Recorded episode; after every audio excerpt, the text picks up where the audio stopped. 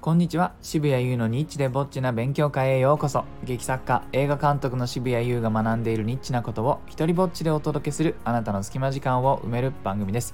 え今日はですね、えー、チラシコンペ2位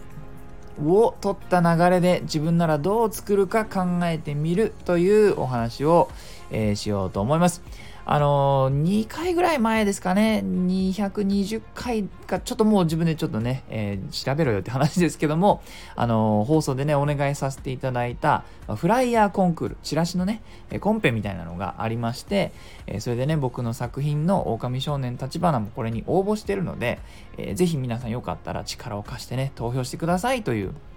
ことをちょっとラジオでお願いしてで実際ねそこからも何人か投票してくださったんですけれどもその結果が昨日出まして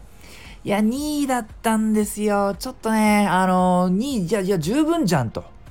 全部でなんだ70作品ぐらいある中で2位ってすごいじゃんみたいなところもあるんですが、まあ、ちょっとあの若干前回去年ですね同じコンペに僕出してて第1回ちょっとグランプリを取っていたのでちょっとね2連敗やりたかったんですよね。なのであの2位取って悔しがるっていうちょっと嫌なやつになっちゃってますけれどもあのお前それで喜べよと。ねあの頑張ってあの自分も時間割いて投票したんだから渋谷お前そこは喜んどけよと。思う方もいると思います。だけれどもちょっとね僕はやっぱちょっと高いとこ見ちゃうんですね。常に上に行きたい。そんな男でございます。そんなわけでああ2位かと。それでねまあいろいろとそのこういうコンペの、まあ、結果を見たりあのそれとか運営の仕組みとかやっぱ自分こういうの参加すると考えちゃうタイプなんでねそんなあのだ自分だったらこうどう作るかなとかあのまあ、考えちゃうもんでそれについてね今日は少しだけお話ししようかななんて思ってるわけです。やっぱりその自分が、えー、出したものの結果っていうのは他のも見るじゃないですか。ね、もう映画祭にしても何にしても、まあ、参加して自分がじゃあ観客賞だったという時にグランプリ何だったのかなとかあのね他のを見てそしてその映画祭なりそのイベントなりに対してうんと方針をね自分いい方針なのかとか、まあ、次はいいかなどうし次はパスかなとか思ったりするわけです。で、あの、グランプリ作品を今回の、えこのチラチラシ、フライヤーコンクール、フラコのを見て、えっ、と、どう思うかですよね。つまり、負けたなって思うのか、それとも不満なのか。いや、自分の作品のデザインの方が俺は上だと思うと。えー、いういろいろねやっぱそこそこら辺確認しながら我々アーティストは、まあ、さらなる作品作りに生かしていこうと思うわけです。そうするとね、うん、負けてはいないんだな。これを見るとね。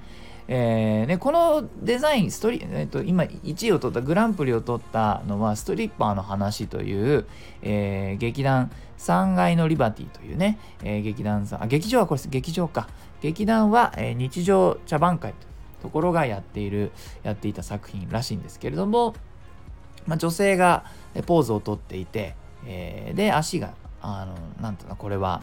あの郵便ポストの貯金箱みたいなのに足が乗っているポーズでで確かにそのこう光と影がいい感じに当たってはいるんですけどもなんか作品をそれ以上に想像させるものがあったかっていうとねうんなんかそこまで自分は引き込まれないデザインで自分もね投票できるんでえー、自分が投票した作品ではこれはなかったんですね。えー、僕が投票したやつは3位と4位に、えー、入っていたので、まあ、自分の感覚もそんなにずれてなかったのかなと思うんですが、ね、ちょっとね不満なんですよね。でねそこからその仕組みについていろいろと考えるわけです。このあのコンクールってまあ全部がそのえーと、観客投票というかこれ参加した人の投票によって、えー、決まるわけですね。でそれはある意味フェアなんですけどある意味力技も、まあ、使えてしまうっていう気はします。まあ、現に僕のその 僕の2位もだいぶパワープレイの結果の2位だと思いますね。えっ、ー、とまあ本当にねラジオで声をかけたりそれからそのね僕の劇団を応援してくれてる人たちにあの連絡してね、えー、ちょっとこういうコンペに出してるんでよかったら投票してくださいとかあのちょっと僕の活動を応援してくれてる人にそういう風なお願いをしたりして、えー、でだいぶやったんだよ。なんなら。だいぶ頑張ってやったんだ。から僕より頑張った人がいるっていうことに今おののいてます。マジかと。このこのストリッパーの話の関係者はかなりやったぞとね、あの、もともとね、ファンのいる団体なのかなとも思うんですけども、ボリューム1だからね、1回目で、そこまでこう、何て言うんですか、ただ告知しただけで、そこまで指標が集まるとは思えないから、やっぱり営業してると思うんですよ、僕と同じようにね。えー、なので、それでね、俺以上の営業をやったやつがいるっていうことに対して、えー、妙なね、リスペクトが生まれると。すげえなと。あ、俺よりやったやつがいるっていうことに対して、リスペクトが生まれております。まあでも、あのー、何がまあちょっともやっとするかなっていうのは、デザインのコンクールなんじゃないの？と、そのチラシのコンクールならば、なんかそこの、えっと、まあ、僕もやっといてなんだけれども お願い、投票をお願いするパワープレイである程度結果が、に影響をかなりね、色濃く与えることができてしまうとなると、それって、えー、っとチラシのね見た目が評価されたことになるのかなと。でもちろんそういうパワープレイを、えー、っと防ぐためにねある程度防ぐために、えー、1人ね 3, 3つの作品まで投票しなきゃいけないっていう仕組みにはなってるんですよ。だけれどもねあの母数が多ければやっぱり勝てるとは思うんですよね。そんなこんなでねうんじゃあ自分だったらこれどういう風にするかなフェアにすることがあ必ずしもいいわけではない。ファンをも多く持っている人が強い、えー、あるいは頑張った人が勝てる仕組みっていうのも大事だと思う。ただ、デザインが評価される場なのかなっていうのがね、ちょっと疑問に思ったので、まあ、例えばね、その、ちょっともやっとするのが、その審査員の中にデザイナーがいないんですよね。それは一人 1人ぐらいは入れとかなきゃいけないんじゃないかと。で、今1回目はいな、1回目もいなかったんですけど、2回目なんだし、何かちょっとそのチラシのデザインをメインにやっている人、まあ、チラシじゃなかったとしてもいろんなね、デザインを、デザイナーとしてやってらっしゃる方を、あの最低でも1人入れて、そういった人のあの、話とか僕は聞きたいんですよね。こういったものに出して、なおかつそれを広めるために、ラジオやったり、ツイッターでこうお願いしたりとかってやる以上、結果どんなことを言ってもらえるのかっていうのはね、気になるわけです。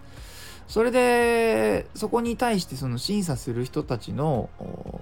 言葉でね、テクニカルなことがやっぱり聞きたいし、そういったことを聞いた上で自分がじゃあ次その作品をやる時に、えー、デザインにね何かこう生かしていけるアイデアとかもらえたらいいなっていうのがあってねこういうのにエントリーするんですけれどもあの、まあ、ちょっと現状審査員の方はあの、えーと、舞台のね作演をやってる劇作家さんとか、まあ、演劇の活動をされてる人とかあとは女優さんとかね、えー、っていう方々なんですね。で彼らが選んだ特別賞とかを見ると、まあ、一つなんかもう全くデザインない文字だけの、えー仮チラシに見えてしまうようなねものでまああのいろいろと作品が並ぶと全く映像がない写真とかも使っていない字だけのものが、まあ、目立つっていうことはあるのかなとは思わなくもないですけれどもうんなんだろうななんかそれはルール自体を曲げてしまった評価のような気がするのでまあやっぱ納得はしないしうん何なのかなやっぱりデザインに命かけてる人の評価をしてほしいしそういうことを聞きたいなと思うんです。まあ、そうそういったものなんじゃないのって少なくとも僕が全くこのコンペを知らない人に投票とかをお願いした場合、えー、そういうものだっていうふうにおそらく普通の人は思うと思うんですね。なのでその部分が欠けているからちょっとまあねあのもしこのコンクールが続くのであればぜひね、ちょっとそういった知見を持っているプロの方を入れてもらえたらなというふうに感じましたね。また、全てがその少なくとも上位の方が投票で決まるという仕組み自体も、うん、果たして合ってるのかどうか。まあ僕はね、このそこがそこに力入れられるって分かると力入れるタイプの人間なので、えー、結果ねそのこういうものがあるっていうふうに人にお知らせすることはできたんですけども、うん、そうじゃない仕組みっていうのももう本当にねそういうデザイナーさんが例えば3人集まって、えー、本当に劇に人を呼ぶのって難しいよね。だからこそこのチラシ1枚に僕らってものすごい時間とあの努力ともういろいろなものをかけてやってるよね。っていう人たちが集まって、えー、結果を作った場合どういう風な世界が見えてくるのかっていうのには興味があるので、まあ、もしこの活動が続くのであればそういった世界を見てみたいなというふうに思いましたと。えー、僕がね、やらないですけども、運営するんだったらそんな方たちにもお声掛けして、えー、やるんじゃないかなというふうに思ったというお話でした。えー、いいなと思ったらハートマークをタップしたり、フォローしてください。よかったらあなたの番組や Twitter でこの放送を紹介してください。えそれからですね、このスタイフでも自由に使える使用許可、上演料不要の一人芝居、コレクション、えモノローグ集穴、そして第2弾の狭間は Amazon で好評発売中です。またですね、えー、この皆さんに本当に投票していただいた劇団牧羊犬第5回本公演、えー、狼少年立花の舞台映像がもう本当あと4日間、2月25日まで配信中です。えー、劇場の臨場感をぜひあなたのスマホやテレビで体験してください。概要欄に全部全部載せてあります。では、渋谷優でした。